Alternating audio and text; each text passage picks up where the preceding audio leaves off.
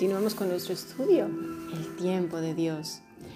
Pastor, ¿qué nos quería indicar acerca de los pañales? Porque de verdad que parece que es algo común, que ya las madres sabemos y todas esas cosas, pero, por favor. Primeramente, imagínate al creador del mundo, al Dios eterno y omnipotente, hmm. envuelto en pañales. Ese es el Señor Jesucristo en el pesebre. Por otro lado, es extraordinario los detalles que Lucas nos explica, los más mínimos, mm. por ejemplo, en cuanto a los pañales. Ya todos sabemos que los bebés usan pañales, pero esto tiene una connotación interesante. Estos eran tiras, los pañales que se usaban en ese tiempo, ¿de acuerdo? No es como los de hoy en día. Eran tiras de tela utilizadas para atar a un bebé con fuerza. Evitaba que el bebé se lastimara la piel sensible del rostro y los ojos con sus propias uñas a menudo afiladas, y se creía que fortalecía también las extremidades del pequeño. Esta es todavía la costumbre en algunas culturas orientales. La ausencia de pañales, por otro lado, era un signo de pobreza o falta de cuidado de los padres. Mira, el versículo en Ezequiel 16, 4, hablando el mismo Señor a la nación de Israel, dice esto.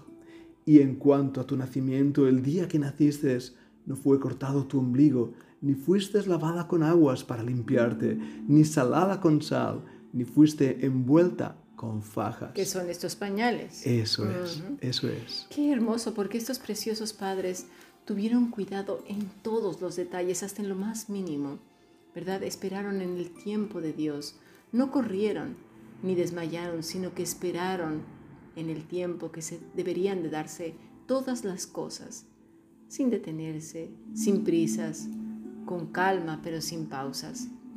Salmo 135 nos da esa realidad.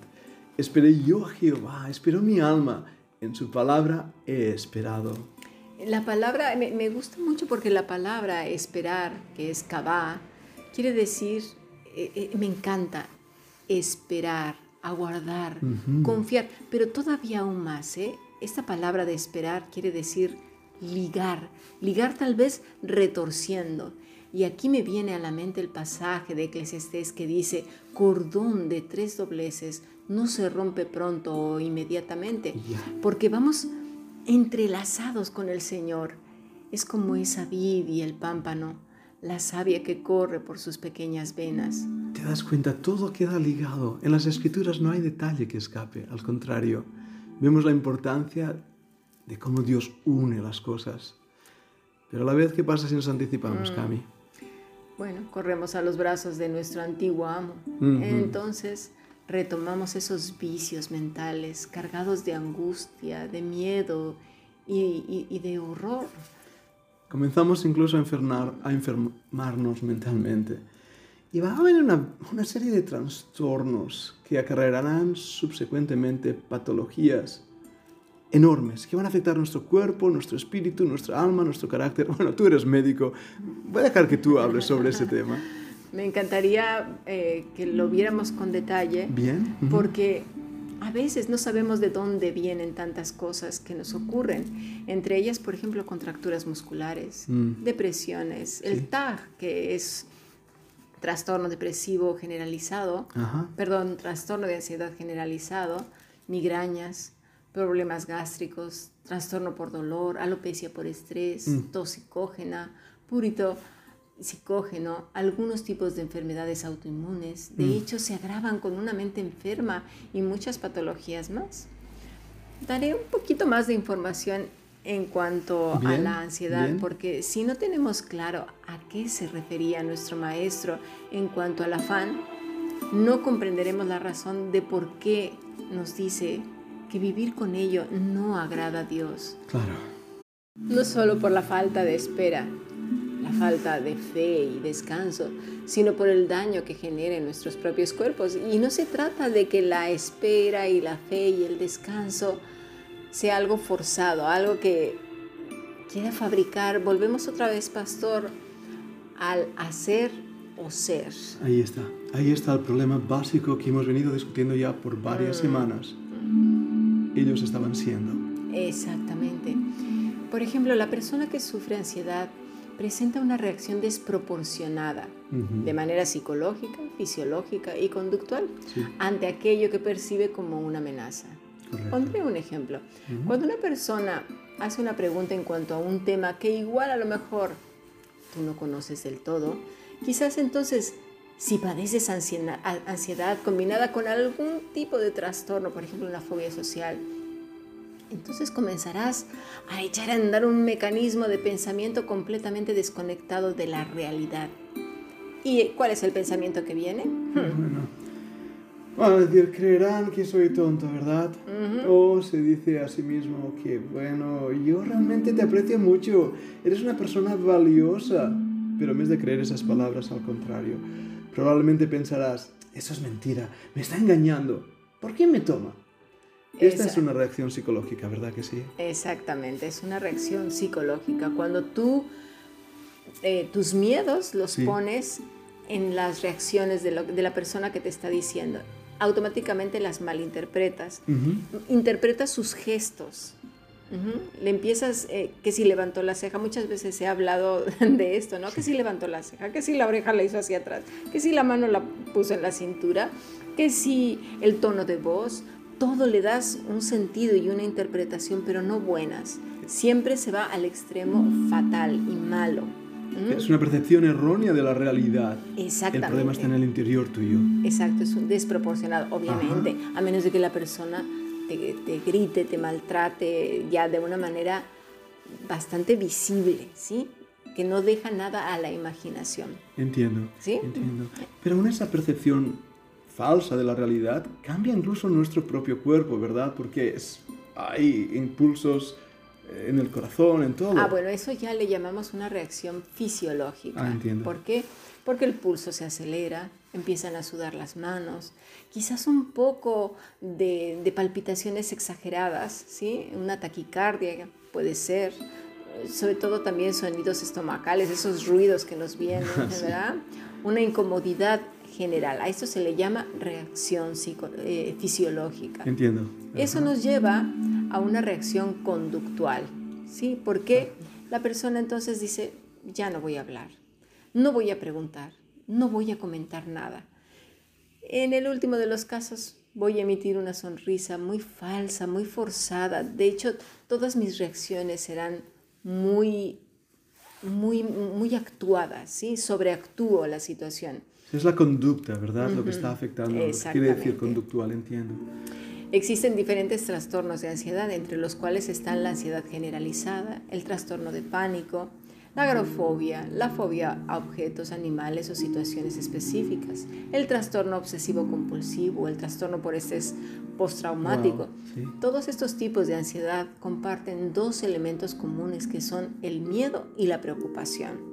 Algunos de los síntomas de ansiedad más frecuentes son tensión muscular, dolores de cabeza, mareos, náuseas, irritabilidad, palpitaciones, sofocos o escalofríos, sudoración excesiva, tendencia a evitar algunos lugares o personas, vergüenza excesiva, preocupación o dudas constantes, pensamientos repetitivos y perturbadores.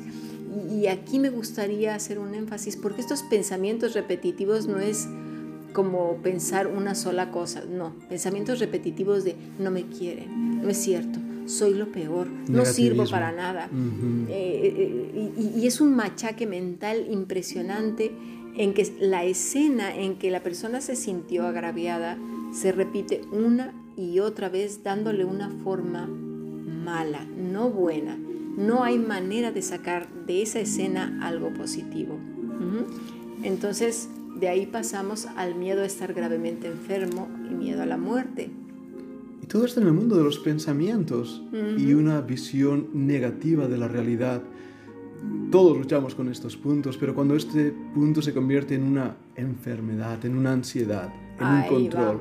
Es, empieza con, es un pecado.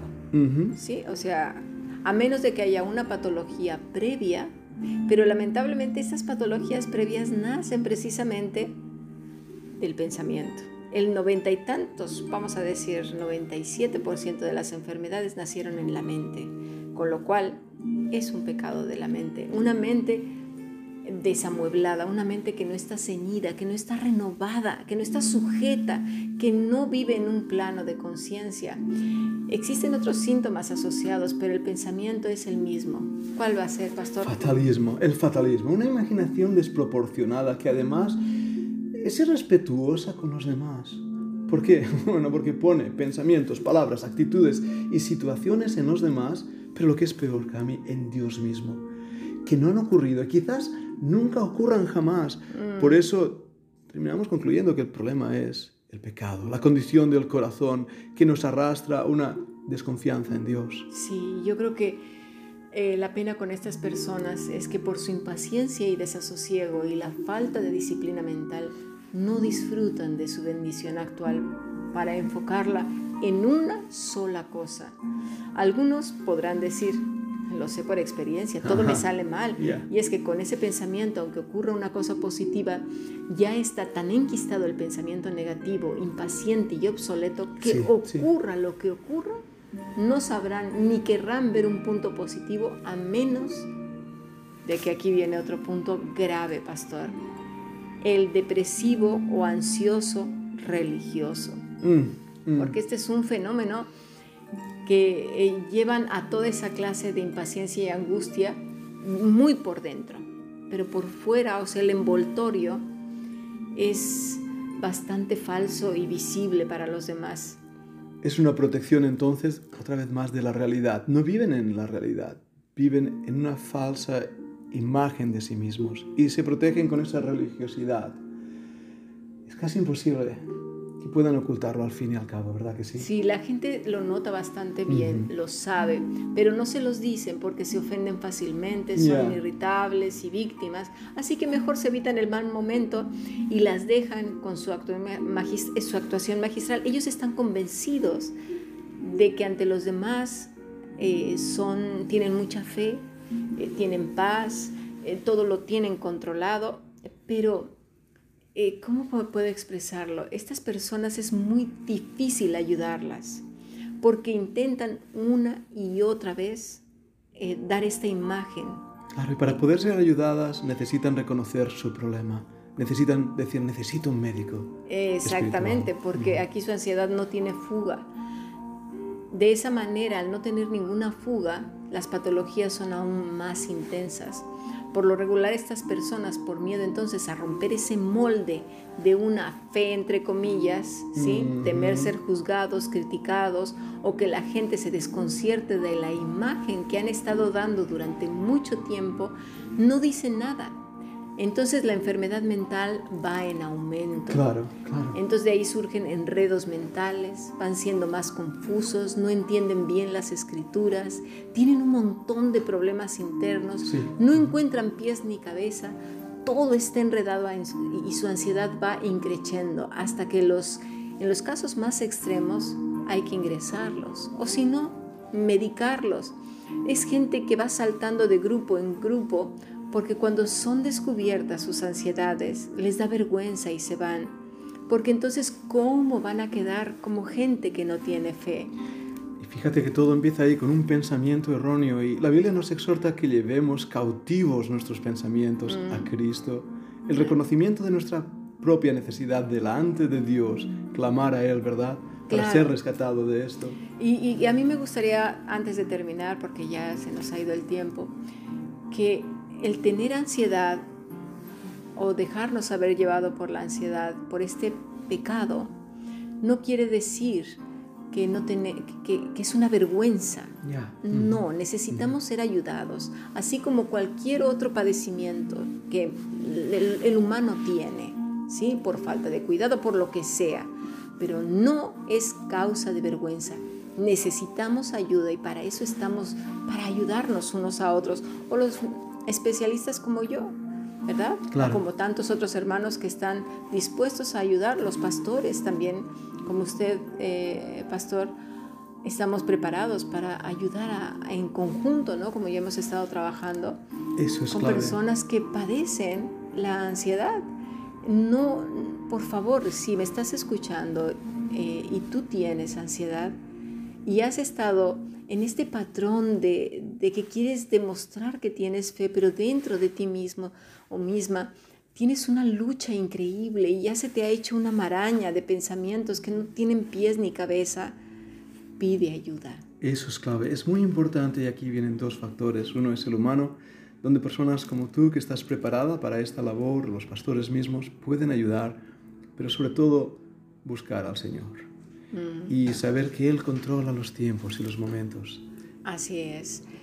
Eh, si tú deseas pedir ayuda y nosotros estamos dispuestos a dártela, escribe un correo por favor a fundacionbiblica.gmail.com. En cuanto podamos, te, te responderemos, pero por favor, no te quedes con esa masija de nervios y de, sobre todo de enfermedad, porque ya se ha convertido en una enfermedad puesto que tu cuerpo lo está padeciendo. Corre y pide ayuda. Eso es. Porque recuerda que todos los que son hijos de Dios terminan sus días en su presencia, hoy, mañana y pasado. Y ese es el mejor final de todos los momentos que vivas, de todo segundo, minuto, hora, día, semana, mes, año y por siempre jamás. Quizás hoy estés diciendo, pero ¿cómo? ¿Cómo puedo empezar? ¿Cómo? Si mi vida está toda hecha un desastre. Pues comienza pidiendo ayuda. Comienza corriendo al Señor para que esa maraña empiece a encontrar pies y cabeza. Dios todo lo puede, ¿verdad? Esa es la clave correr a Él, como Job nos dice en Job 42.1. Déjame leer. Dice así. Respondió Job a Jehová y dijo, yo conozco que todo lo puedes y que no hay pensamiento que se esconda de ti. ¿Quién es el que oscurece el consejo sin entendimiento? Por tanto, yo hablaba lo que no entendía, cosas demasiado maravillosas para mí que yo no comprendía. Oye, te ruego, y hablaré, te preguntaré y tú me enseñarás de oídas te había oído, mas ahora mis ojos te ven. Por tanto me aborrezco y me arrepiento en polvo y ceniza. Sigamos entonces aprendiendo y buscando al Señor, esperando en sus tiempos. Gracias, bendiciones, nos vemos mañana. Sigamos aprendiendo.